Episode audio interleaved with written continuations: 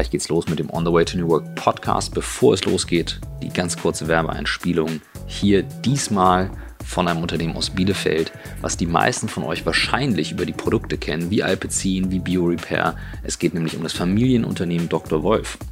Und ganz konkret geht es darum, dass ihr als Digitalstars mithelfen könnt, dieses Unternehmen digitaler zu machen. Denn was Dr. Wolf gerade versucht, ist eben zu schauen, wie können Marken wie Alpecin, wie BioRepair und Co., also Arzneimittel und Cosmetics zusammen, das ist das, was Dr. Wolf macht, digitaler machen. Das Unternehmen sucht Stellen wie Data Scientist, Data Engineers, Head of Online Marketing, Junior Performance Manager und sitzt eben in Bielefeld, also im Herzen Ostwestfalens. Und es wird wahrscheinlich häufig unterschätzt, wie wichtig diese Stadt und vor allem dieses, diese ganze Gegend für den deutschen Mittelstand ist. Das ist nämlich eines der Mittelstand-Ballungszentren. Wir haben tatsächlich auch viele Kunden dort sitzen. Michael kennt Dr. Wolf sehr gut, ist großer Fan. Wir haben einige Produkte bekommen. Ich kenne viele Produkte nicht so gut. Ich war überrascht, wie viele es tatsächlich gibt und habe mich etwas eingelesen und ähm, weil wie gesagt, ich kannte Alpecin am besten und habe festgestellt, Mensch, da wird wahnsinnig viel reingesteckt in Forschung. Wie kann man es besser machen? Ähm, wirklich dann auch Sachen auszutesten. Also das, was ich interessant finde, das also scheint es mir auf jeden Fall, ähm, das Team bei Dr. Wolf und eben auch das Unternehmen wirklich versucht, Gesetzmäßigkeiten in Frage zu stellen, aber eben wirklich eben nicht ängstlich zu sein, aber auch nicht verrückt zu werden, sondern wirklich zu sagen, wir bauen hier etwas, was konkret hilft. Das finde ich sehr, sehr spannend. Ich habe es mir jetzt mal näher angeschaut und ähm, ein Unternehmen digitaler machen ist immer eine coole Aufgabe. Also, schaut mal rauf. Es gibt einen Link, der heißt omr.drwolfgroup.com und Wolf schreibt man mit zwei F omr.drwolfgroup.com und dort sind die Stellen ausgeschrieben. Das ist unser Werbepartner, diese und für einige der nächsten Folgen. Und jetzt viel Spaß mit dem neuen Podcast.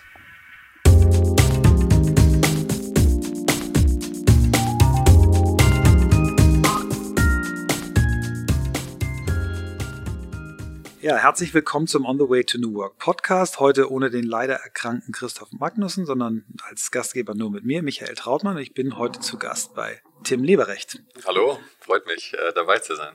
Lieber Tim, wir kennen das nun schon ein paar Jahre. Ich habe, äh, ich weiß gar nicht mehr, wie wir zusammengekommen sind. Ich glaube, bei MLove oder so hast du Ich glaube, ja, ich glaube, ich habe gesprochen bei MLove. Das war irgendwo zwischen Berlin und Hamburg in einem sehr, sehr schönen Hotel am Strand. Hotel am Strand. Genau. Und ich weiß, dass du damals sehr äh, begeistert mich angesprochen hast ja. und mich dann auch, glaube ich, eingeladen hast, nochmal bei Think. Bei uns, genau. Firma, ne? Und auch bei den Online-Marketing-Rockstars genau. in Hamburg. Und auf jeden Fall, ja, genau. Das war ganz zu Beginn, glaube ich, deiner, deiner Tätigkeit als Berater, als, als äh, Autor, als Inspirator, so würde ich dich heute bezeichnen. Du warst, glaube ich, damals sogar noch äh, in deinem Hauptjob in Amerika ähm, oder kurz danach. Auf jeden Fall war das so der Beginn, glaube ich, deines aktuellen Lebens und äh, da nicht alle den, den Weg, den ich von dir ja schon mal erzählt bekommen habe, kennen, würde ich mich freuen, wenn du uns erstmal erzählst, wie bist du eigentlich hier aus Deutschland in die USA gekommen, was hast du da gemacht und warum bist du wieder zurück? Also ich war, ich bin in Deutschland aufgewachsen, äh, bin dann im Jahre, ich glaube es war 2003 bin ich in die Staaten gegangen, nach Los Angeles, um zu studieren, also Grad School, ganz klassisch. Ich, ich war im, äh, ich hatte äh, Kulturwissenschaften studiert in Deutschland, bin dann im Marketing gelandet, habe bei der Deutschen Telekom gearbeitet als freier Mitarbeiter bei T-Venture, also Corporate Venture Capital, äh, ähm, und hatte aber dann irgendwann das Bedürfnis, hatte in Berlin gelebt, aber hatte irgendwann das Bedürfnis, dann einfach mich zu internationalisieren und sozusagen ins Mutterland des Marketing zu gehen. Und ich wollte was komplett anderes machen. Also deswegen bin ich auch nicht an die Ostküste oder nach New York, was ein bisschen europäischer ist, sondern nach Los Angeles. Für mich war das ein völlig anderer Planet. Ich war auch noch nie da gewesen. Und äh, ich bin dann tatsächlich, glaube ich, mit zwei Koffern äh, sehr zum Erstaunen meiner Eltern auch. Äh, die fanden das alles sehr seltsam. Nach Kalifornien gegangen und bin dann da Lincoln Boulevard gelandet, habe mein Auto gemietet und habe wirklich auch geweint. Also dachte, um Gottes Willen, was habe ich gemacht? Das ist ja wirklich das Ende der Zivilisation. Also wenn man in Europa aufwächst. Das war für mich also echt ein totaler Kulturschock. Und ähm, aber dann wirklich allmählich, so nach, nach ein, zwei, drei Wochen, ähm, habe ich dann da echt ganz gut funktioniert und habe dieses Abenteuer angenommen. Und das war, war eine ganz tolle Zeit und ich bin dann ähm, in den USA geblieben, weil ich meine Frau kennengelernt habe mhm. äh, auf der Grad School in Los Angeles und auch Glück hatte, dann tatsächlich einen Job zu bekommen. Du bist aber erstmal mit Stud Studentenvisum hingegangen? Wie, wie, genau, also ich bin mit Studentenvisum hingegangen und habe dann da an der äh, University of Southern California, an der Annenberg School, habe mhm. ich Kommunikationsmanagement studiert. Das war so ein Masters und habe das, ich glaube, es war anderthalb Jahre gemacht ähm, und äh, bin dann eben nach San Francisco. Meine Frau ist geboren in San Francisco. Mhm. Dann habe ich dann äh, einen Job gefunden und dann bin ich da wirklich, äh, also ich wollte eigentlich auch gar nicht in Kalifornien bleiben, aber dann natürlich durch meine Frau, aber auch weil ich wirklich mich auch komplett verliebt hatte in das Land oder in die mhm, mhm, Region mhm. und die, den Optimismus äh, der Kalifornier bin ich dann da geblieben und habe dann da 14 Jahre verbracht in, der, in Silicon Valley letztlich. Du bist ja durch Zufall an den hottest Spot äh, der, würde ich sagen, letzten 10, 15 Jahre dort, dort gelangt. Wie, wie war das für dich, so als Junge aus, aus Deutschland dort, dort anzukommen, dort zu arbeiten? Hast du das sofort realisiert, was da eigentlich abgeht? Oder wann, wann hast du das erste Mal gemerkt, dass du im richtigen Ort bist? Also ich glaube, ich habe das erst gemerkt, als ich Silicon Valley verlassen habe. Also als ich da war, das war, ich, das war so ein bisschen so, äh, also ich war da, glaube ich, sehr naiv. Ich war zwar schon relativ alt, ich glaube, ich war 31 oder so, aber relativ spät dann noch einen Masters gemacht. Hatte auch schon gearbeitet, also ich war jetzt nicht ganz unbeleckt, mhm. aber ich mhm. war auf der anderen Seite auch, ich hatte mich eigentlich gar nicht so richtig für Technik, Technologie interessiert. Äh, ich, also ich bin nicht wirklich nach Silicon Valley, um nach Silicon Valley zu gehen, sondern ich bin da irgendwie gelandet aus eigentlich mehr aus persönlichen Gründen und ähm, habe das dann so ganz allmählich begriffen. Das wurde dann auch immer hotter und dann kamen die ganzen deutschen, europäischen Firmen so mit ihrem ganzen Silicon Valley Tourismus. Und ich muss sagen, ich habe das jetzt erst, nachdem ich seit zwei Jahren bin ich ja wieder in Deutschland, ich habe das jetzt erst auch begriffen, glaube ich, was für ein, für ein Geschenk das war, dass ich das miterleben durfte. Ich habe das ja also auch so dieses, dieses, ich meine, es war im Grunde so die, die zweite große Phase des genau. Silicon Valley mhm. nach dem Ende der 90er, ne?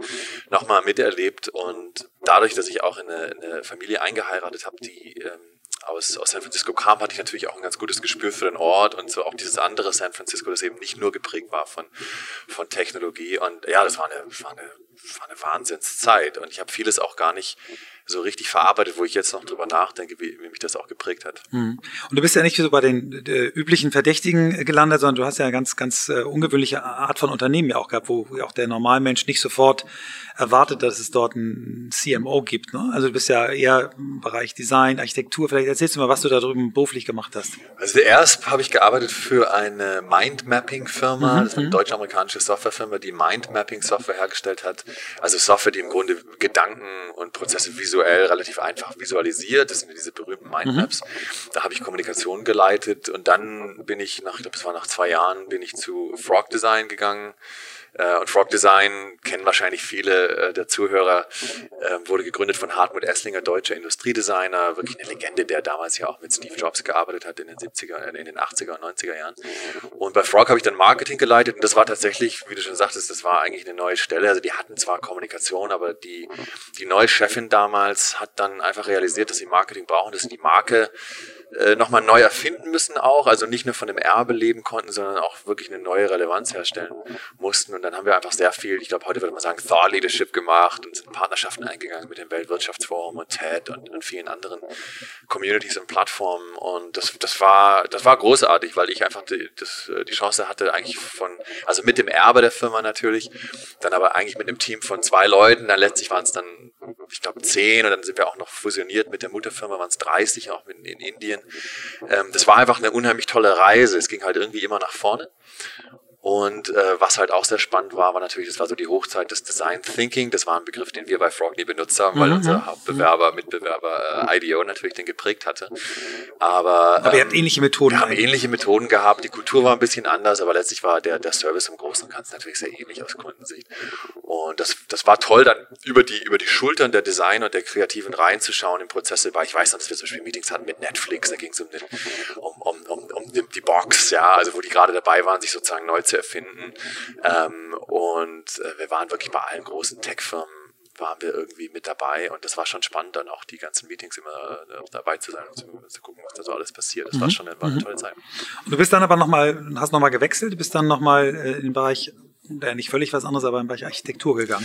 Ja, genau. Also ich war erst dann noch zwei Jahre lang, äh, war ich noch äh, CMO von der Mutterfirma von Frog. Das mhm. war eine mhm. IT-Services Outsourcing Firma mit 10.000 Mitarbeitern, wow. in, vor allem wie, wie, wie in, in, in Ariscent hieß die. Und das war damals das Resultat einer, eines ähm, also äh, Frog wurde im Grunde gekauft von KKR, also Private Equity, und mhm. die haben dann Frog ähm, zusammengetan mit dieser IT-Outsourcing-Firma. Die Idee war dann so eine Art End-to-End Innovations- und Innovations-Powerhouse aufzubauen, also mit Design und User Experience vorne mhm. und dann mhm. Systemintegration und IT und Engineering eben hinten.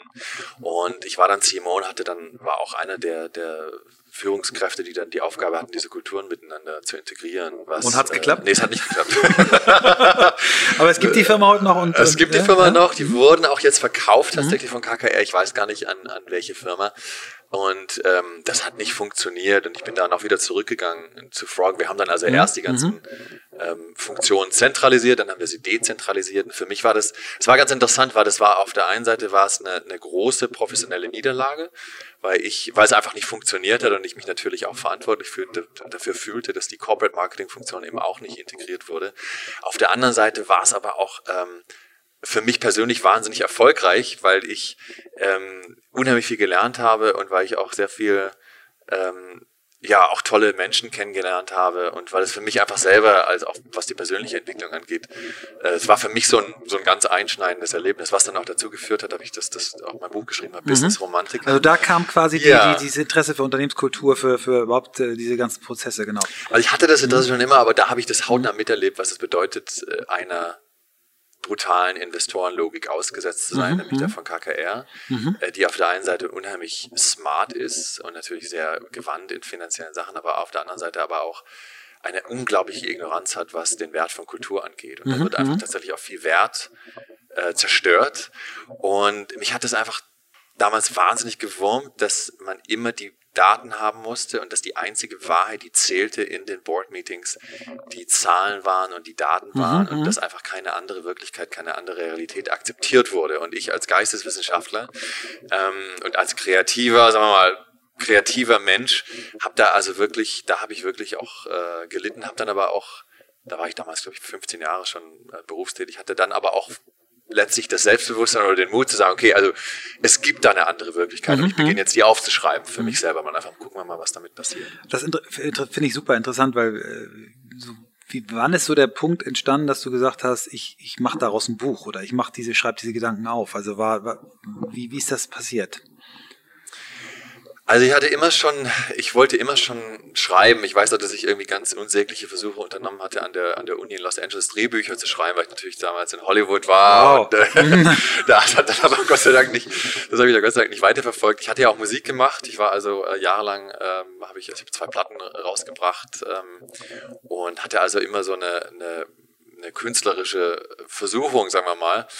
Und ich habe dann auch angefangen, Blogs zu schreiben und habe dann habe das fand das sehr spannend, dass es darauf Resonanz gab, dass ich dann das Gefühl hatte irgendwie, dass ich eigentlich mit dem Schreiben mehr bewegen kann als jetzt mit, sagen wir mal, mit einem Projekt oder einer Initiative oder einem Meeting, das ich habe in der Firma oder durch die Firma. Ich hatte das Gefühl, dass ich dann am Wochenende mit dem Blogpost, den ich geschrieben hatte, eigentlich irgendwie größeren Impact hatte. Also die Leute haben so auf dich reagiert? Ja, die haben reagiert und mhm. das, es war einfach so unmittelbar und ich ähm, ähm, ich hatte irgendwie das Gefühl, dass, dass ich so diese Kombination aus Geisteswissenschaften und meinem, meinem eigenen Hintergrund und dann aber auch so der Erfahrung in Silicon Valley, dass da, dass da irgendwas zusammengehörte, was eigentlich nicht zusammenpasste, aber irgendwie zusammengebracht werden musste. Ich konnte das gar nicht auch so für mich so rationalisieren, aber ich hatte da irgendwie so einen Antrieb. Und dann war diese, also dieses Erlebnis mit KKR und diese Rolle als CMO und diese, diese gescheiterte Integration und auch, äh, auch einfach so diese, so die, die Größenordnung auch der, der, der Aufgabe.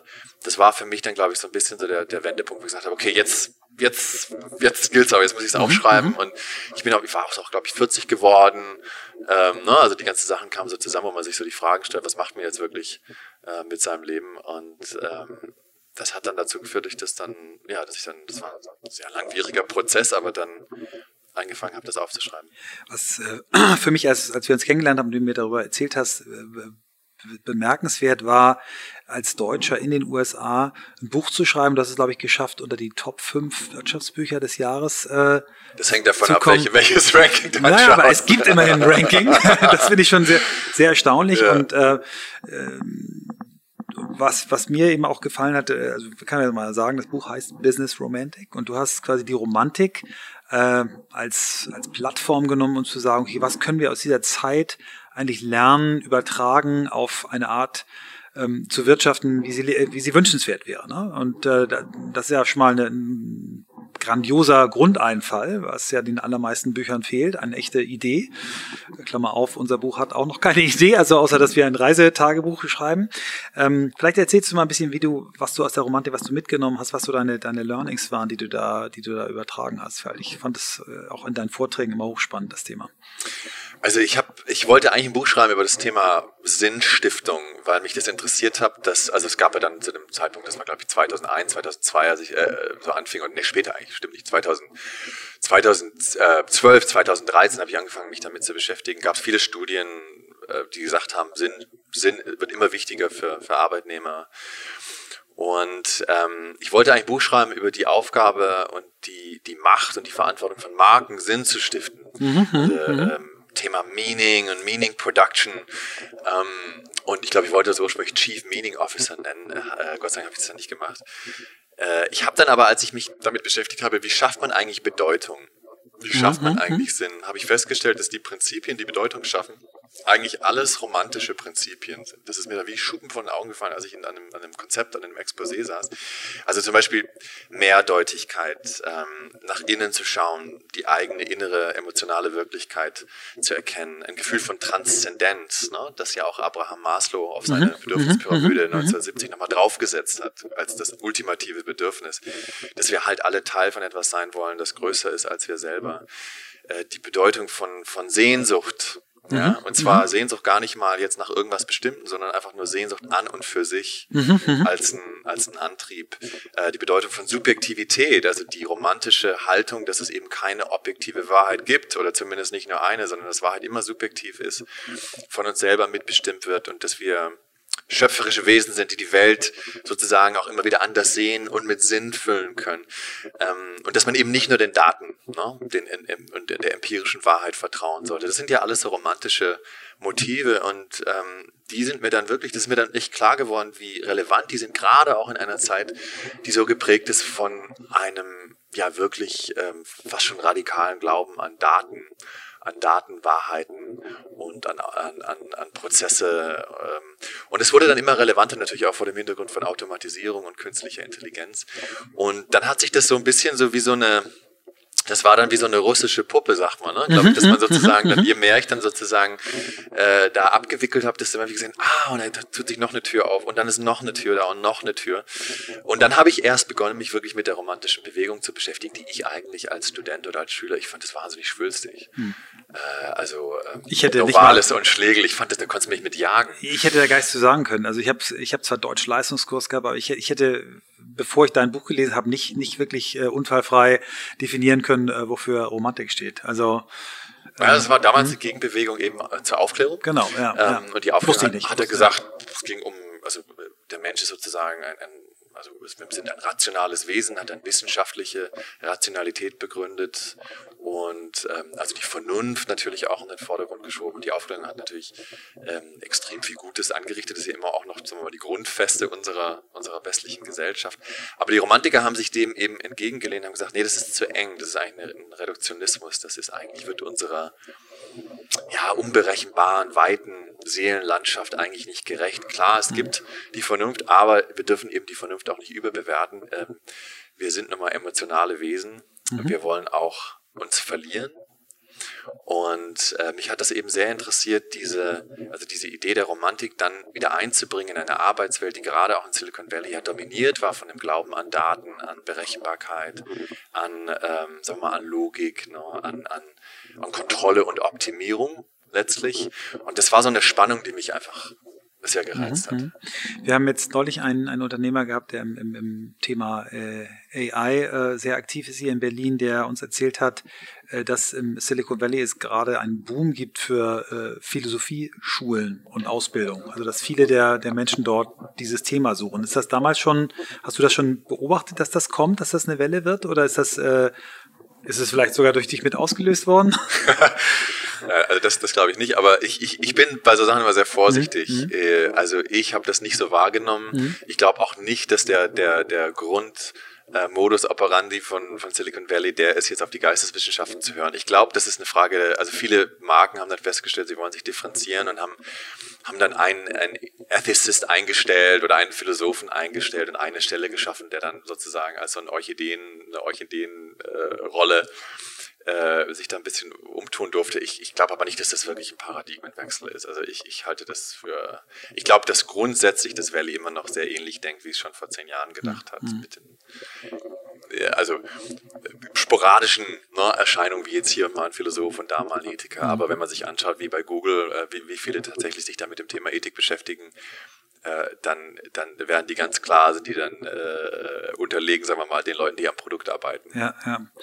Ähm, wie, wie bist ist dir begegnet worden, als du diese, diese, diese Parallelen gezogen hast, äh, daraus ja im Prinzip eigentlich ein Modell auch entwickelt hast. Du hast, du hast, äh, vielleicht kommen wir auch noch mal auf so ein paar Beispiele, auch sehr schöne Umsetzungsbeispiele, Ansatzpunkte gesehen, wie man sich diesem Thema äh, nähern kann. Wie, wie haben Unternehmer und, und, und Companies auf dich reagiert? Bist du ein Spinner oder haben die gesagt, boah, endlich mal einer, der die andere Seite zeigt? Oder beides? Was sind so die typischen Reaktionen gewesen? Also das Buch kam raus 2015 und ich hatte so zwei so Einstiegstüren in Unternehmen. Das eine war Personal mhm. ähm, das andere war im Grunde Innovation. Natürlich auch dadurch bedingt, dass ich in einer Design-Innovationsfirma wie Frog Design gearbeitet hatte. Da hatte ich also eine gewisse Glaubwürdigkeit. Design Thinking war ziemlich on vogue. Äh, und bei den Personalern war es so, dass die halt gesagt haben, ah, oh, romantic, uh, love what you do, do what you love. Super. Ne? Und ich gesagt, ja. Nicht nur. Aber nicht nur. Das ist ein bisschen komplexer und auch vielleicht ein bisschen gefährlicher, mein. Thema. Mhm. Aber ich hatte immerhin dann dadurch die Gelegenheit, tatsächlich Vorträge zu halten und, und sagen wir mal, von, von, von Personal organisierten Konferenzen zu sprechen. Das war schon mal ganz gut. Und dann bin ich eben rein über diese Innovationsschiene, wo, wo es ja grundsätzlich wo ja eigentlich keiner bis heute so ganz genau weiß, wie es funktioniert und die Leute ständig auf der Suche sind nach irgendwelchen Formeln oder neuen Ideen oder neuen Frameworks, die ihnen helfen, eine Kultur der Innovation zu schaffen. Und da habe ich, glaube ich, sehr gezerrt einfach von meiner, von meiner Frog Design Vergangenheit. Also da hatte ich dann auch Gehör. Aber ich war ganz klar, also kompletter Außenseite. Ähm, und ich hatte auch immer mal wieder so Vorträge, wo Leute gesagt haben, ja, es finden wir ganz spannend, was Sie machen, aber, aber erwähnen Sie bitte nicht das Wort Romantik, ja. also, äh, wo, wo, wo das einfach dann auch zu, zu unbequem war oder vielleicht auch zu gefährlich. Man darf natürlich auch nicht vergessen, dass Romantik äh, auch gerade in den USA äh, natürlich dann auch mal relativ schnell gleichgesetzt wird mit Romantik am Arbeitsplatz und, und äh, Verhältnis am Arbeitsplatz mhm. und, und so weiter und so fort. Wo, darum ging es mir ja äh, überhaupt nicht, sondern mir ging es wirklich um die romantische Bewegung. Ähm, aber es hat dann, es hat sich dann schon sehr verwandelt und ich glaube, was passiert ist, ist einfach, dass der Zeitgeist sich verschoben hat, vor allem auch vor dem Hintergrund eben der ganzen Debatte um um KI und Automatisierung. Das ist, die beherrscht ja jetzt im Grunde die öffentliche mhm. Diskussion, wie du weißt, ne? seit, ja. seit, drei, vier, fünf Jahren vielleicht, seit spätestens seit AlphaGos Sieg über Lee Sedol, ähm, mhm, mhm. den, den äh, Weltmeister Go. Ne? Das war so ein bisschen so, wo die Öffentlichkeit echt aufgehorcht hat und gesagt hat, ups, okay. Und ich glaube, jetzt sind viele Unternehmen, das merke ich auch, weil ich auch jetzt zum Beispiel bei Siemens gesprochen habe oder bei Airbus, ähm, oder bei Henkel oder Infineon, also viele Unternehmen, sagen wir mal, Industrieunternehmen, die sehr ingenieursgeprägt sind auch. Ähm, es ist nicht so, dass die jetzt sagen, okay, wir werden jetzt über Nacht zum romantischen Unternehmen. Darum geht es, glaube ich, auch gar nicht. Aber die, die, die Offenheit ist total anders. Das siehst mhm, du ja mhm, wahrscheinlich auch, dass ja. viele Unternehmen jetzt auch sagen, wir wissen einfach gerade nicht mehr so recht, was das neue Modell ist. Also die Silicon Valley, äh, das Silicon Valley denken, das uns 10, 15 Jahre lang ja beherrscht hat, dem wir ja alle nachgeeifert haben.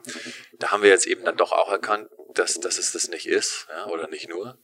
Und jetzt sind wir alle so ein bisschen auf der Suche nach neuen Modellen. Und ich glaube, das ist halt dann der Nährboden dafür, dass, dass äh, jetzt ich zum Beispiel überhaupt Gehör finde und mit meinen Ideen mhm. ähm, diskutiert werde.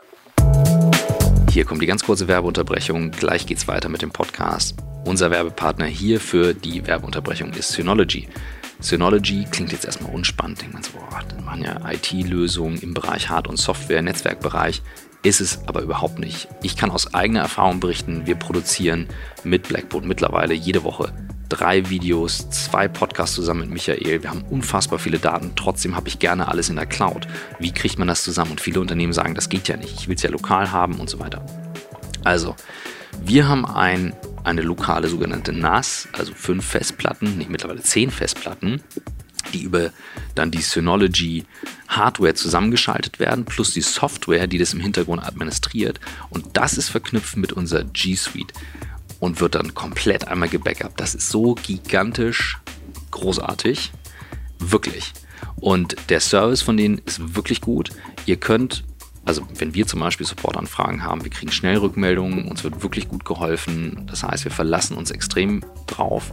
Und ihr könnt jetzt hier als Zuhörer vom On the Way to New Work Podcast an die E-Mail-Adresse newwork at Synology, das schreibt man S-Y-N-O-L-O-G-Y.com, synology.com, newwork at synology.com, schreiben und bekommt dort individuelle Beratung. Ich finde es eine großartige Lösung, weil wir können mit diesen großen Datenmengen nicht sofort in die Cloud. Ich will es aber in der Cloud haben, um später ein Backup zu haben, beziehungsweise auch mal unterwegs darauf zuzugreifen. Und das ist der Weg. Ich finde es einen starken Werbepartner hier. Jetzt viel Spaß mit der Folge.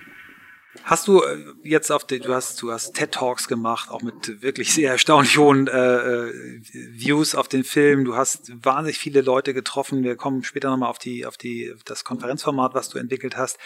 Ähm, Wortkonferenz darf man eigentlich gar nicht damit in Verbindung bringen, ist was viel, was ganz anderes. Aber andere Leute würden es vielleicht so nennen. Aber hast du auf deinen, auf deinen Reisen, auf deinen Vorträgen, hast du Firmen kennengelernt, wo, wo es schon irgendwie gute Beispiele gibt, wo, wo, wo du Ansatzpunkte gesehen hast, äh, wie man es besser machen kann? Also habe ich. Ähm, ich bekomme die Frage sehr oft, aber ich, ich, äh, ich, ich sage mal, das ist ja eigentlich eine Vision, die ich da entwerfe. Und es ist immer so ein bisschen dann so die, natürlich kommt immer die Frage, okay, wer macht das schon? Mhm. Das ist übrigens auch eine sehr deutsche Frage. Die Amerikaner sagen immer, wer macht das noch nicht? Ja. Mhm. die Deutschen sagen, wer macht das schon? Dann können wir es auch machen. Und ähm, das sind nicht viele, ne, mhm. finde ich. Äh, aber darum ging es mir ja vor allem. Ja. So ein ja. bisschen wachzurütteln und zu sagen, dann lass uns doch mal so machen. Aber klar, ich habe, es gibt natürlich Praktiken, die ich dann auch in meinem Buch vorstelle. Also ich war zum Beispiel sehr beeindruckt von, ähm, ich weiß gar nicht, wann das war, ich glaube, das war 2016, das war nachdem das Buch erschien, von der Art und Weise, wie Danone, äh, das Nahrungsmittelunternehmen, sich neu erfunden hat unter dem CEO Emmanuel Faber. Da war ich auch dabei, als die, deren Manifesto, das haben die übrigens crowdgesourced, also das haben die über die ganze Firma ähm, mhm. sozusagen partizipativ erstellen lassen und die haben dann auch eine Stelle geschaffen, einen Chief Manifesto Catalyst. Das mhm. klingt so ein bisschen lächerlich, aber ja, die Frau hatte echt Mandat, auch wirklich mhm. die das Thema in einem, in, der, in einem Produktportfolio zu verankern. Äh, Lorna Davis ähm, war damals die, die Frau, die die, die, die Rolle ähm, ähm, ähm, ausführte. Und die fand ich, die haben das, die haben wirklich das geschafft, sich neu zu erfinden und jetzt im Grunde so, also Food as Human Right, also sagen wir mal, Purpose-driven, mhm. Purpose-getriebenes, wertebasiertes Unternehmen zu werden, aber auch Räume zu schaffen in Unternehmen, die die Mitarbeitern erlaubt, wirklich Mensch zu sein. Da können wir nachher nochmal drüber mhm. diskutieren, was das mhm. eigentlich bedeutet. Ähm, und das hat mir sehr imponiert und ich glaube auch, dass das sehr gut funktioniert hat für die. Dann natürlich ein Beispiel. Hier in, in Deutschland auch ein äh, Full Disclosure ein Kunde von mir als Berater, Otto, die du ja auch kennst, äh, die Otto Group. Ähm, ich finde auch, dass die mit ihrem Kulturwandel und auch der Art und Weise, mit, mit, mit der sie das gemacht haben, ähm, wirklich ein Vorbild sind. Ich finde auch, die haben, was ich sehr toll bei denen fand, was die auch, dass die einfach gesagt haben, ähm, wir wissen es nicht so genau. Mhm. Also ja, es, ja. es, gibt kein Leitbild sozusagen jetzt von Anfang an, wir haben eigentlich noch kein Ziel, aber wir müssen loslaufen. Ja. Das ist so ein bisschen so dieses, auch was der romantische Dichter William Wordsworth mal so schön gesagt hat, uh, to begin, uh, begin. Ne? Mhm. Also um anzufangen, mhm. einfach anfangen. Und die waren natürlich nicht völlig ohne Plan, aber die haben einfach, ähm, finde ich, eine, eine, eine, Rituale geschaffen und Praktiken geschaffen, die dann der ganzen Belegschaft geholfen haben, mit ihnen auf diese Reise zu gehen. Also mit ihnen meine ich die Führungskräfte ja. erstmal. Und, ähm, und auch da eben, glaube ich, schnell erkannt, dass sie eben als das Gegenstück zu, äh, sagen wir mal, zu Amazon und anderen voll quantifizierten, super transaktionalen Maschinen eben den Unterschied haben, dass sie, dass sie halt doch letztlich ein Familienunternehmen sind mit einer menschlichen Kultur, die eben dann auch ganz andere Werte auch äh, honoriert. Ne? Und ich glaube, es gibt viele Unternehmen, es gibt aber auch Unternehmen, zum Beispiel, die vielleicht jetzt ein bisschen überraschend anmuten, wie Airbnb. Mhm, Was mhm. mir bei denen sehr gefallen hat, ähm, ist, und die kann man natürlich aus verschiedenen Gründen zu Recht kritisieren, dafür, was sie mit, mit also welche Wirkung sie haben auf unsere Städten, aber was mir bei denen sehr imponiert, ist einfach, wie die mit Intimität umgehen. Und das, den Begriff Intimität finde ich sehr, sehr schön, ähm, weil, und das trifft übrigens auch zu auf Coworking Spaces, äh, selbst so, so skalierte und, und standardisierte wie WeWork, aber das ist auf der einen Seite sind das immer natürlich absolute Datenunternehmen, äh, die getrieben sind von, von Datenintelligenz. Aber auf der anderen Seite, was die eben schaffen, ist, im Falle von Airbnb ist, die schaffen eben so diesen, also diese, diese Intimität zwischen Fremden. Ne? Man taucht in ein anderes Leben ein, äh, man ist so ein bisschen aus seiner Komfortzone raus, man, man kann einen Tag oder eine Woche in, in, dem, in, der, in, dem Umwelt, in, der, in der Lebenswelt eines anderen verbringen. Und das schafft einfach sehr viel Sozialkapital auch, finde ich, und sehr viel Zufälligkeit ist da auch im Spiel letztlich. Und das ist übrigens trifft auch zu auf Coworking Spaces, wo ich auch denke, dass dieses Prinzip der Intimität, der flüchtigen Begegnungen mit Fremden, ähm, äh, glaube ich, äh, gut ist für einen selber, aber es gibt auch Studien, die besagen, dass zum Beispiel das Selbstbewusstsein und die, die Zuversicht, was die eigene Wirtschaftsleistung angeht, zunimmt, wenn man Zeit verbringt in Coworking Spaces, ja. weil man einfach mit Peers zusammen ist oder mit anderen Menschen und nicht so in seinem Silo drin ist. Und also dieses Prinzip der Intimität und auch der Begegnung mit Fremden, das ist ein sehr romantisches mhm, Prinzip mhm, eigentlich. Mhm. Mag ich sehr das Beispiel, gerade Airbnb. Ähm, ja, Kritik berechtigt, ist sicherlich ähnlich wie bei Facebook. Ähm, eigentlich gut gemeint, aber es wird missbraucht. Ne? Also die Leute, die jetzt mal, zu hunderten Wohnungen äh, nur dafür machen, dass sie dann irgendwie auf Airbnb äh, vermieten können, was dann zu, zu sag mal, auf in bestimmten Regionen zu Frust führt und, und auch zu, zu kriminellen Dingen, das haben sie sich ja nicht ausgedacht, sondern das Grundversprechen, was sie geben, äh, du kannst überall auf der Welt zu Hause sein, ähm, ist ja ist ja ein großartiges Versprechen. Und, und ich glaube, wenn man als Marke es schafft, so ein Versprechen wirklich mit Leben zu füllen, auch zu sagen, okay, wenn wir denn so sein wollen, also was müssen wir denn tun, damit die Menschen sich wie zu Hause fühlen? Deswegen ist Intimität ein schönes, schönes zusammenfassendes Wort dafür. Und ich mag das Beispiel Coworking genauso.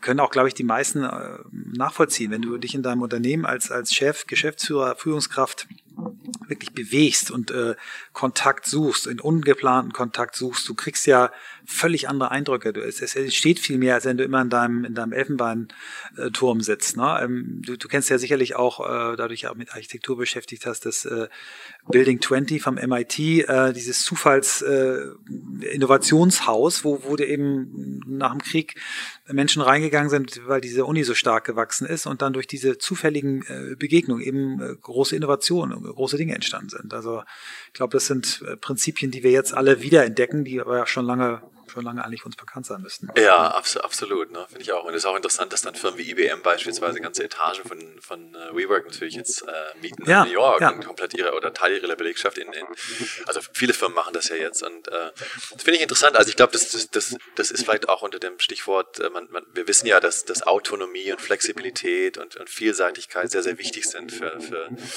für, für Arbeitnehmer und ähm, ich, ich glaube, das ist Coworking Spaces bieten einen dir die, bieten dir die Möglichkeit, dich halt immer wieder neu zu erfinden und verschiedene Identitäten auszuleben, mhm. verschiedene mhm. Personas mhm. zu haben und nicht festgelegt zu werden auf immer nur einen Schreibtisch, genau. eine Identität, ein produzierendes Selbst was ja dann eigentlich letztlich entmenschlicht auf Dauer. Ne? Ja, ja.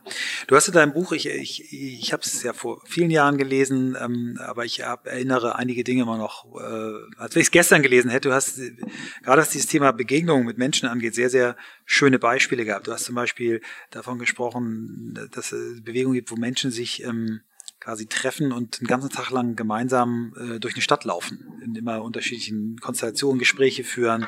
Du hast von, von Dinnern gesprochen, wo über den Tod gesprochen wird. Also so, wo du das mal liest und denkst, okay, ich lade Leute an, um über den Tod zu sprechen. Und je mehr du dich damit beschäftigst, merkst du erst, wie, was da für eine Kraft drin steckt. Vielleicht erzählst du nochmal so von, von diesen Beispielen, wie du auf die gekommen ja. bist. Also ich war sehr interessiert an, an Mechanismen und Begegnungen zu schaffen, die uns erlauben, verletzlich zu sein und eben eine Intimität mit, mit Fremden zu spüren und auch ähm, abseits dieses, dieses FOMOs, also dieses Fears of Missing Out, äh, präsent zu sein. Und das erste Beispiel, das du erwähnt hast, die I Am Here Days in New York City, das wurde von einer, von einer Freundin von mir gegründet, äh, Priya Parker, die übrigens auch ein sehr schönes Buch jetzt gerade ähm, veröffentlicht hat, The Art of Gathering zu dem Thema.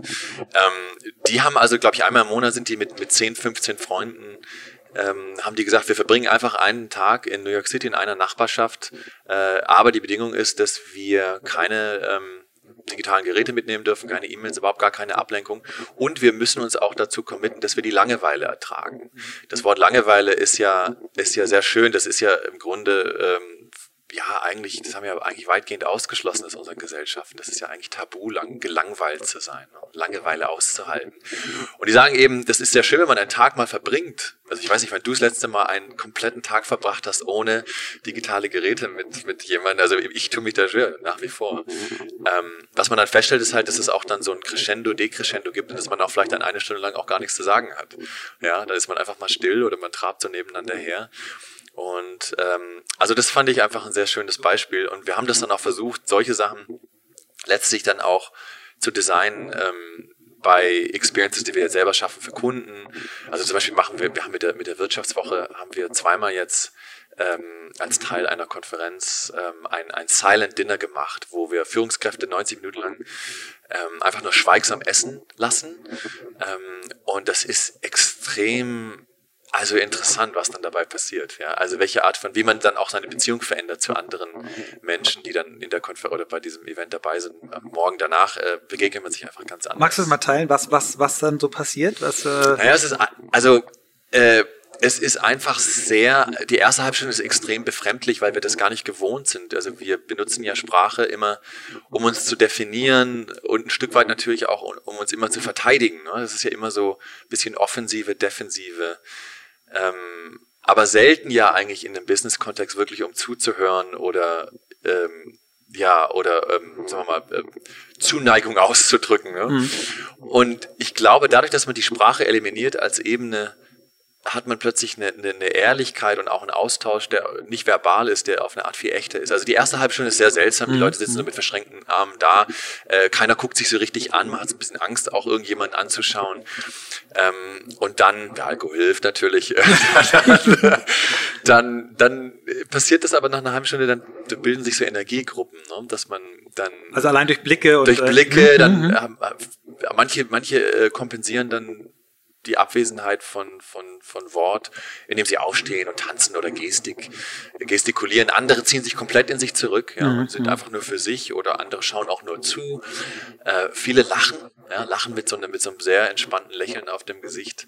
Und ich, ich habe das, mache das auch äh, teilweise vor ähm, am Anfang von Beratungsprojekten jetzt. Und ich finde überhaupt, dass das Dinner echt wirklich ein unterschätztes Führungsinstrument sind. Das ist einfach ein wunderbare, äh, also 10, 15 Menschen an einem am Abendessen zu haben und dann, ob das jetzt schweigsam ist oder mit anderen Designprinzipien, aber sehr, sagen wir mal, sehr, sehr bewusst mit anderen zu essen, ist, ist auf jeden Fall immer, ähm, ja, schafft immer Intimität und erlaubt ganz andere Beziehungen. Ich kann das äh, super gut nachvollziehen, werde das auf jeden Fall mal mitmachen. Ich habe äh, ein vergleichbares Erlebnis, äh, äh, habe ich auch erst einmal gemacht, also Dinner in the Dark. Also das war auch so, ein, von Boston Consulting so ein Event, wo, wo den ganzen Tag äh, engagiert diskutiert, tolle Vorträge und abends hörten wir dann, okay, jetzt gehen wir irgendwo essen, wo wir nichts sehen und wurden dann auch von, von Blinden bedient und da war natürlich auch erstmal Erschrecken, Angst. Es gab auch Leute, die sofort wieder raus mussten. Es gab einen, der gar nicht erst reinging. Und bei mir passierte was, wo ich mich dann erst geschämt habe dafür. Ich habe das total genossen. Ich habe, ich hatte so zwischendurch so ein Gefühl Neid auf Blinde und habe natürlich mich sofort äh, gehasst dafür, aber habe es dann doch ausgesprochen und auch diskutiert. Dieses du sitzt da und, und du, du merkst auf einmal, wie, wie deine Ohren auf einmal besser funktionieren. Du Geräusche zuordnest, äh, Stimmen zuordnest, äh, sens sensisches Erlebnis, Geschmackserlebnis, Geruch. Dann hat, wir hatten den äh, Xavier Naidu war, war dabei, der hat den Vortrag vorher gehalten, der fing dann, das war gar nicht geplant, der fing dann irgendwann, als es ein bisschen ruhig war, hat er so eine Zeile, zwei Zeilen gesungen und ich habe eine Gänsehaut. Das war das intensivste musikalische Erlebnis, was ich überhaupt jemals hatte. Das war vielleicht zwölf Sekunden lang. Und deswegen kann ich das sehr gut nachvollziehen, dass das natürlich, wenn ich eine andere Sache ausschalte, die Sprache, dass sich die anderen Sinne und, und Wahrnehmungsorgane äh, auch komplett, komplett verändern. Ähm, ich habe auch das, was äh, das mit den Themen, fand ich eben auch gut sagen. Ähm, du lädst Leute ein und, und, und, und sprichst mit denen über den Tod. Oder äh, über allein ein, ein Dinner zu machen und, und ein Thema oder dass jeder irgendwas beiträgt. Und äh, wir, ja, wir sind in so einer in so einer Mechanik drin, dass, dass eben Dinner gleich abläuft. Man guckt sich, versucht sich was aus, jeder labert den anderen zu, man säuft sich, also übertrieben, ne? Ja, ja. voll. Also wir, wir, wir sehen gar nicht mehr, was für ein Zauber in diesen, in diesen Themen drin steckt. Und ich glaube, durch diese kleinen Kniffe, die du ja anwendest, ähm, legst du auf einmal Dinge frei, die, die, die es so vorher nicht gab. Also wir haben damals, also dieses Death over Dinner war eine Inspiration. Das ist eine Bewegung, glaube ich, in Seattle entstanden. Also wenn man über den Tod spricht beim, beim Abendessen, das ist dann auch wirklich eine Bewegung geworden in den USA. Und ich habe dann mit, mit Priya, die ja auch das I'm Here Days ähm, gemacht hat, haben wir, wir haben eine Reihe dann gegründet, 15 Toasts heißt das. Und die Idee ist, dass man 15 Leute, das haben wir damals ähm, an einem Vorabend des Weltwirtschaftsforums in Abu Dhabi, haben wir das zum ersten Mal gemacht. Und die Idee ist einfach, dass man 15 Leute einlädt, um den Tisch äh, versammelt, aber gar keine Vorstellungsrunden macht. Das ist ja oft nervig, wo Leute dann mit ihren Lebensläufen und so weiter beeindrucken wollen. Und, ähm, und man wählt ein Thema aus. Also wir hatten dann 15 Toasts to Fear, 15 Toasts to The Stranger, 15 Toasts to Collateral Damage, 15 Toasts to The Spy Who Loved Me. Also sehr konkrete, sehr abstrakte, sehr abwegige Themen teilweise. Und die Idee ist, dass jeder dann einmal im Laufe des Abends aufstehen muss, das Glas heben muss und eine, einen Toast geben muss, eine Geschichte erzählen muss. Und zwar, das ist unsere Bedingung, das Ganze ist off the record, äh, eine Geschichte, die, die der Gast so noch nie erzählt hat. Ja? Einfach, also am besten etwas, wo man selber sagt, huch, ich glaube nicht, dass ich das jetzt wirklich ausspreche und sage. Und das schafft dann so eine Art Netz an Verbindungen über den Abend hinweg, äh, von dem viele dann auch noch zehren. Ich weiß zum Beispiel noch, dass wir einige Wochen nach, ja, nach Trumps äh, Amtsantritt im Januar äh, 2016 war das, ne? Genau. Mhm. Ähm, haben wir eine ähm, 2017 17 war es, genau, haben wir eine, 16 war die Wahl, genau, 17, haben wir ein Dinner gemacht in San Francisco, das hieß 15 Toasts zur Wahrheit äh, und hatten zum Beispiel Leute da wie Kevin Kelly äh, oder John Hagel, also ähm, sagen wir mal äh, Management, also wirklich Management-Gurus und, und mhm, andere mhm äh, Catherine Mayer von, von Wikipedia. Und dann haben wir wirklich, ähm, also gab es 15 Toasts zur Wahrheit und das war auf eine Art, fand ich, war das, das, das war einfach wirklich katar, wie sagt man, kathartisch, katharsisch ähm, in der Situation. Also lange Rede, kurze sind, diese, diese Dinner sind einfach ein tolles Instrument und das sind eben auch genau diese, diese kleinen, vermeintlich kleinen Formate, die oft wahnsinnig große Wirkung haben können, was Kulturwandel angeht und, und so dieses, äh, das, das äh, ja, andere, andere Leben in Unternehmen. Ganz kurze Werbeunterbrechung in eigener Sache. Wer den On the Way to New Work Podcast mal live erleben möchte, der hat die Chance, denn wir haben uns mit unseren Freunden von den Podstars, die ja auch zu OMR gehören, ausgedacht, dass wir am 7. Mai, also dem ersten Tag der OMR-Konferenz in Hamburg, das House of New Work veranstalten. 100 Gäste, 100 Besucher der OMR und Zuhörer vom Podcast haben die Möglichkeit, an dem Vormittag ab 10 Uhr live dabei zu sein. Wir werden einen Live-Podcast aufnehmen, wir werden einen Vortrag halten, Michael und ich unseren New Work-Vortrag, den wir noch nie zusammen gehalten haben, Premiere. Und ihr werdet von Moja, unserem Partner hier in äh, dem Fall, zu Vitra geschattelt, dem anderen Partner, neben Xing und neben OMR, damit wir dort dann euch treffen. Wir sind beschränkt auf 100 Plätze. First come, first serve. Ihr meldet euch an unter houseofnewwork.com und dann einfach reinschreiben, wenn ihr dabei sein wollt. Das Buch und das, was du äh, eben durch diese Dinge, die wir gerade besprochen haben, ja auch ausgelöst hast und erlebt hast, hat dich dann ja irgendwann dazu auch gebracht zu sagen, ich bin jetzt nicht mehr der Richtige, um äh, angestellt in einem Unternehmen zu arbeiten, sondern du hast es quasi dich damit selbstständig gemacht. Du hast ein, wie ich finde, wunderschönes äh, Event auf die Beine gestellt äh, in Lissabon, daraus eine Bewegung gemacht. Vielleicht erzählst du auch noch mal ein bisschen was über das House of Beautiful Business. Ja, also ja, ich habe mich dann 2015 selbstständig gemacht, weil ich war damals Chief Marketing Officer von einer Architekturfirma und ich, ich habe das viel zu spät gemacht letztlich. Also ich hatte da auch einfach ein bisschen Angst und äh, ich glaube, ich war dann auch ein bisschen so ähm, also es war für mich sehr schwer zu sagen, ich bin jetzt kein CMO wer mit einem großen Titel und, ne, und, und wichtig und so weiter. Und das war schon auch ein Schritt. Ähm, aber auf der anderen Seite war es für mich auch nicht so schwer, weil ich hatte, ich hatte halt schon einen Kunden. Also ich bin dann relativ soft sozusagen mhm. mhm. übergegangen in erstmal in eine, in eine Selbstständigkeit und habe dann die Business Romantic Society gegründet. Das war erst ein loses Netzwerk an, an Mitstreitern und jetzt haben wir es tatsächlich halt in, in eine GmbH umgewandelt ähm, ja, und eines unserer, eine unserer Initiativen ist äh, das House of Beautiful Business. Das ist so ein bisschen entstanden, weil ich habe äh, in der letzten, ich glaube, in dem letzten Kapitel meines Buches Business Romantiker habe ich gesagt, ähm, ich gründe eine, einen Geheimbund, weil Geheimbunde sind eine sehr romantische Geschichte und ich rede auch darüber, wie, wie manche Unternehmen Geheimbünde geschaffen haben, um so eine Art, ja, um so eine Art Untergrundbewegung oder den Rebellen in ihren Reihen Gehör mhm, zu verschaffen. Mhm, mhm. Und ich habe dann einfach so einfach als, als Witz mehr, habe ich gesagt, ich gründe auch einen Geheimbund, äh, The Business Romantic Society, schreibt mir doch, wenn ihr dabei sein wollt. Und dann haben tatsächlich ein paar Leute angefangen zu schreiben und gesagt, ja, finden das super, wir würden gerne dabei sein. Was macht, was muss ich machen, was macht ihr? und ich fühlte mich dann natürlich ein bisschen unter Druck. So nach einer Weile, nach einer Weile, äh, als es dann so 100 wurden, habe ich gesagt, ich muss jetzt zumindest mal anfangen.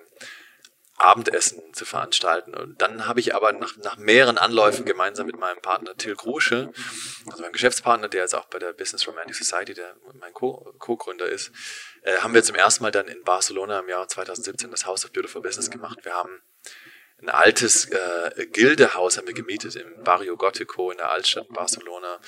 Ähm, haben eigentlich im Grunde 100, 150 Freunde eingeladen am Rande des Mobile World Congress. Und wir wollten eigentlich einen romantischen, wir wollten einen romantischen Sehnsuchtsort schaffen. Also ein Ort, wo man reinkommt, sich zu Hause fühlt, wo man sofort merkt, das ist keine natürliche Konferenz, sondern ganz anderes Erleben. Äh, Happening. Auch, äh, in, ja. auch geheimnisvoll, wo man auch ein bisschen sich selber entdeckt, andere entdeckt, aber auch den Ort langsam so entdeckt. Und ich war immer fasziniert von von Häusern mit verschiedenen Räumen und deren Rolle und dann auch von Hotels. Und ähm, also wir schaffen im Grunde für fünf Tage einen Ort, an dem verschiedene Disziplinen, ähm, also Technologen, Investoren, CEOs, aber auch Dichter, Philosophen, Ethiker, äh, Künstler sich treffen, um gemeinsam darüber nachzudenken, was es eigentlich bedeutet in Zukunft, ähm, also wie man die menschliche Arbeit tatsächlich menschlich gestalten kann in einer Zeit der, der Maschinen. Und wir wollen das eben machen auf eine Art und Weise, die ja, die sehr warm ist, sehr zärtlich ist, sehr intim ist und sehr romantisch ist und wir auch sehr spielerisch ist. Also wir haben sehr mhm. viel künstlerische Formate, wir machen dann Dinner, wir machen Experimente, wir haben aber natürlich auch Vorträge und Panel-Diskussionen und wir haben das jetzt, äh, also wir machen jetzt äh, das machen das vierte Mal jetzt im November in Lissabon, in Lissabon während ja. des Web Summits. Genau. genau. Das war ja auch das erste Mal, als ich dabei war und ich habe leider den Fehler gemacht äh, zu glauben, naja, das kannst du dann so ein bisschen nebenbei machen und habe mich nicht voll darauf eingelassen, was ich sehr bedauere. Das nächste Mal werde ich mich voll darauf einlassen und war, ich hatte meine Frau mit und äh, die war auch mega begeistert, weil weil das einfach so ungewöhnliche Form auch der äh, der Präsentation des gemeinsamen Erarbeitens war. Also es sprach alle Sinne an. Wann warst äh, du denn da? Das war in, vor, in Barcelona? Ja, oder? nee, das war in, in, in Lissabon, in Lissabon. vor anderthalb Jahren. Ah, ja, okay, das haben wir das dann auch verpasst, ja. genau. Also, ähm, Stimmt nee, und ich habe eben damals ja auch gerade erst angefangen, mich mit dem Thema so zu beschäftigen und, und, und da eben auch diese Parallele gemerkt und, und, und eben,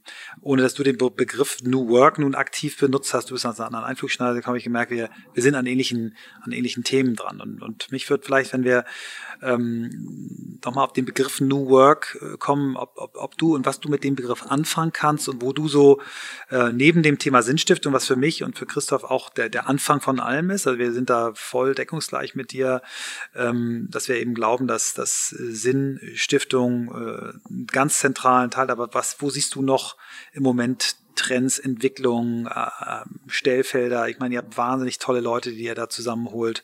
Vielleicht hast du noch so ein paar paar Takeaways für unsere Hörerinnen und Hörer?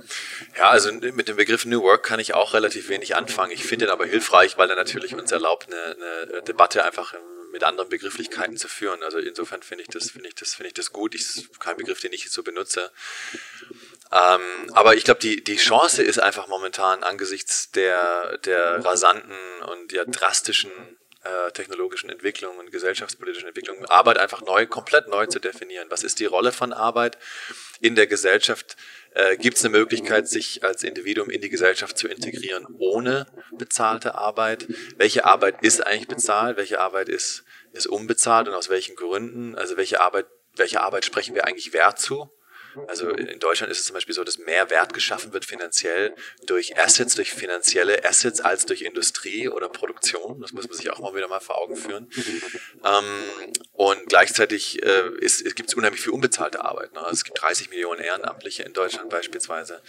Und ähm, es gibt eine Studie von McKinsey, die sagt, wenn wir die unbezahlte Arbeit weltweit eigentlich bezahlen würden, vor allem Frauenarbeit, ne? also für fürsorgliche Arbeit, äh, viel elterliche ähm, äh, Erziehung und so weiter, dann würden, glaube ich, ähm, 26 äh, Prozent ne, würden sozusagen auf das, äh, auf das GDP nochmal draufgepackt. Also, also die Chance ist eigentlich, glaube ich, jetzt, wo wir, wo wir uns künstliche Intelligenz äh, ausgesetzt sehen und, und Automatisierung und Robotik, zu überlegen, welche Arbeit kann in Zukunft nur noch von Menschen gemacht werden, welche Arbeit sprechen wir Wert zu ähm, und aus welchen Gründen und wie organisieren wir das dann? Mhm, mhm, äh, und ist es dann eine, ist es dann eine Zweitagewoche? Ja, äh, werden wir den, das ist so ein bisschen die eine Seite, werden wir durch die Automatisierung dann den Luxus haben, tatsächlich nur noch sinnstiftende Arbeit ausführen zu können oder nur noch Arbeit, die gesellschaftlich wirklich relevant ist, mhm. wie zum Beispiel Erziehung oder soziale Arbeit?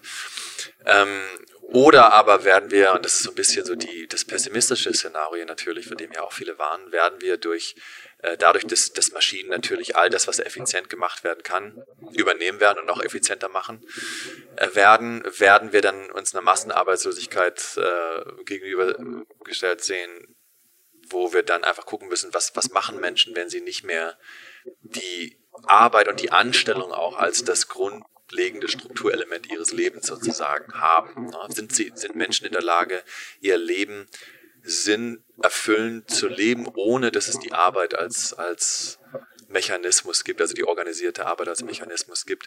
Das ist so ein bisschen das Spannungsfeld, in dem wir uns bewegen und wir diskutieren dann im Grunde das Thema auf der, auf der, sagen wir mal, auf der gesellschaftlichen Ebene, da sind so, so Konzepte interessant wie universelles oder äh, bedingungsloses Grundeinkommen. Wie ist deine Perspektive zum Also ich finde es ich find's, äh, schade, dass es nicht viel mehr Öffentlichkeit bekommt in Deutschland. Also wenn mich mhm. nicht alles täuscht, ist, glaube ich, die FDP die einzige Partei, meine ich, die es überhaupt ähm, mal etwas ähm, offensiver diskutiert hat. Ansonsten, glaube ich, werden die Hände vom Kopf zusammengeschlagen und gesagt, nee, das geht gar nicht und das ist eine, eine wirklich eine Verzerrung unserer, unserer Gesellschaft. Also ich habe äh, es gibt ja viele Experimente, die in vielerlei Orten, ob das jetzt in Kanada ist oder in mhm, Skandinavien, mhm. besagt haben, dass es eben, dass dieses Argument, dass man nicht mehr motiviert ist, nicht stimmt. Mhm. Also Leute sind, wenn sie weniger Angst haben um ihre Existenz, nicht weniger motiviert. Im Gegenteil, sind eher intrinsisch motiviert. Vielleicht mutiger. Mhm. Und sind mutiger und äh, unternehmen vielleicht auch eher äh, was im Sinne von Unternehmertum. Ähm, und dann gibt es das Gegenargument mit der Inflation, ne, dass dadurch, dass dann sozusagen alle Preise insgesamt steigen. Da gibt es auch, dazu bin ich zu wenig Ökonom, um da mhm, wirklich mhm. eine fundierte Meinung zu, zu haben.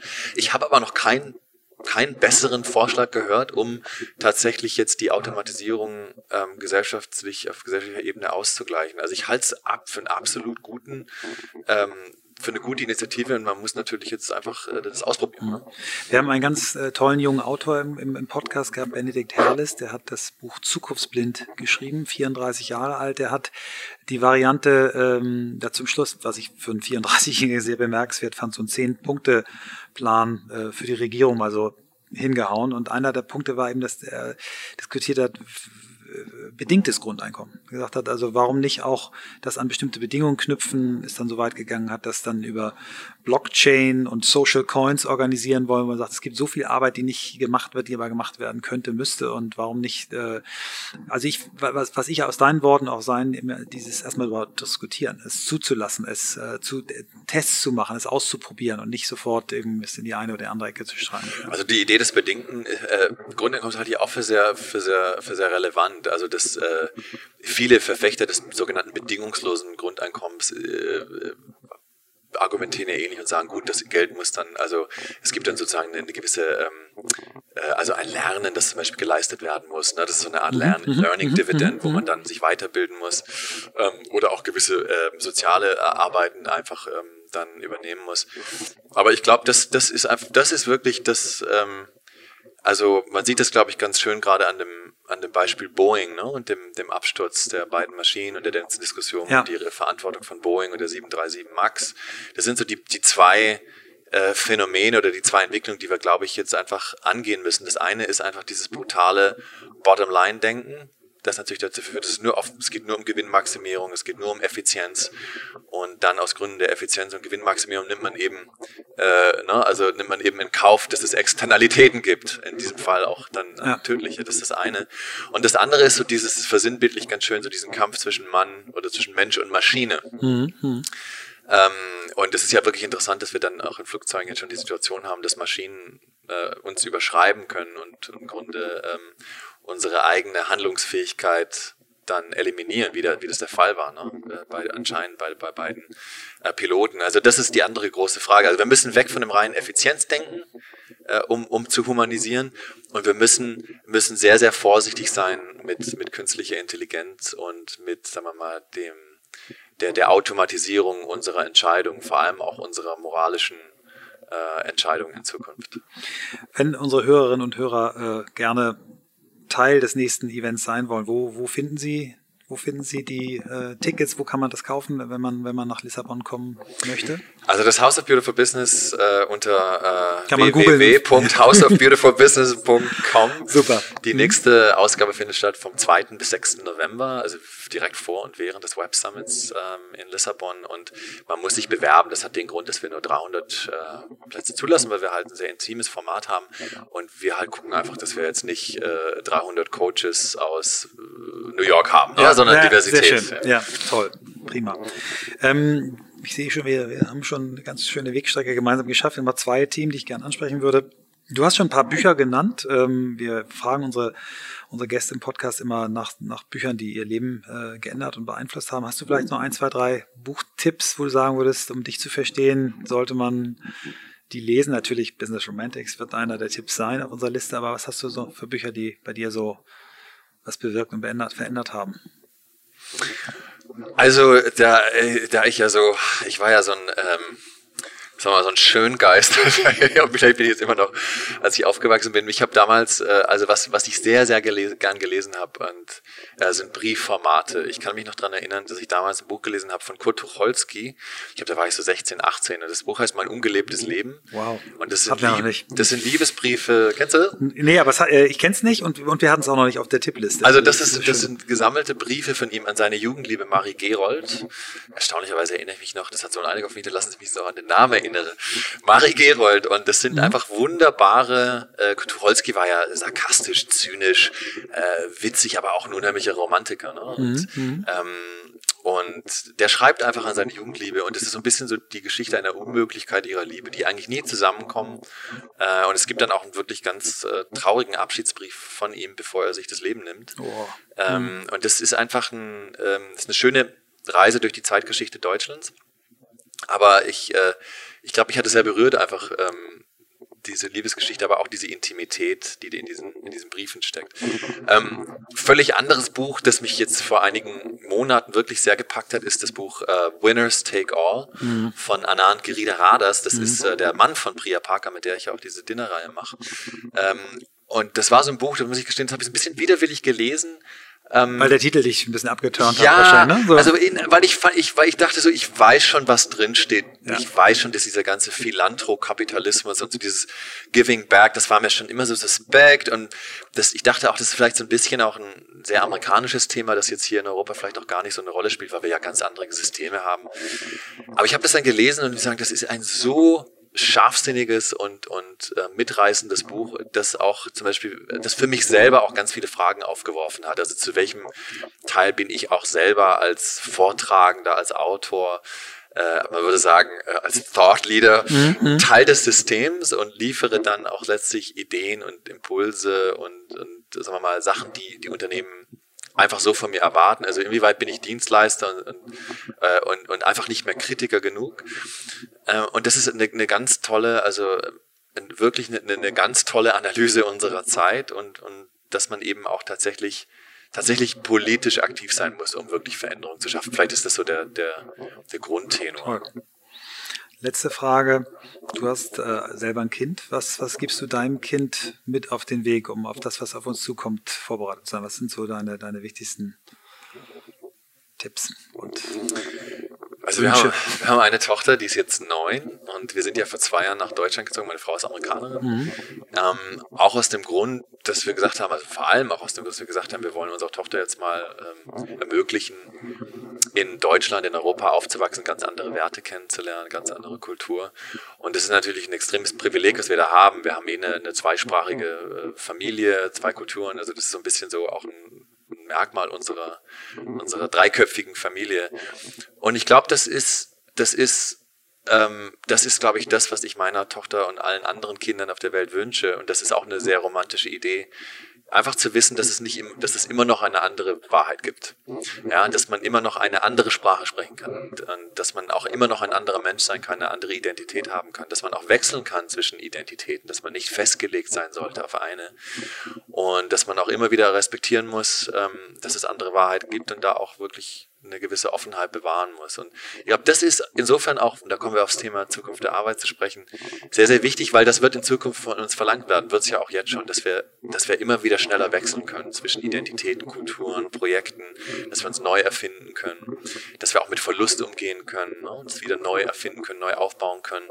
Und ich glaube, wenn man, wenn man so aufwächst, dass man dass man immer auch so also eine Alternative hat und zwei Welten, mindestens zwei Welten kennt, ähm, dann ist man, glaube ich, eher dazu in der Lage, diese Resilienz und diese, Agil diese emotionale Agilität zu haben, als wenn man ähm, nur auf eine Welt beschränkt ist. Also das würde ich mir wünschen, glaube ich. Ähm, das müssen jetzt nicht unbedingt zwei, zwei Länder, zwei Kulturen, zwei Sprachen sein, aber einfach so diese Dualität.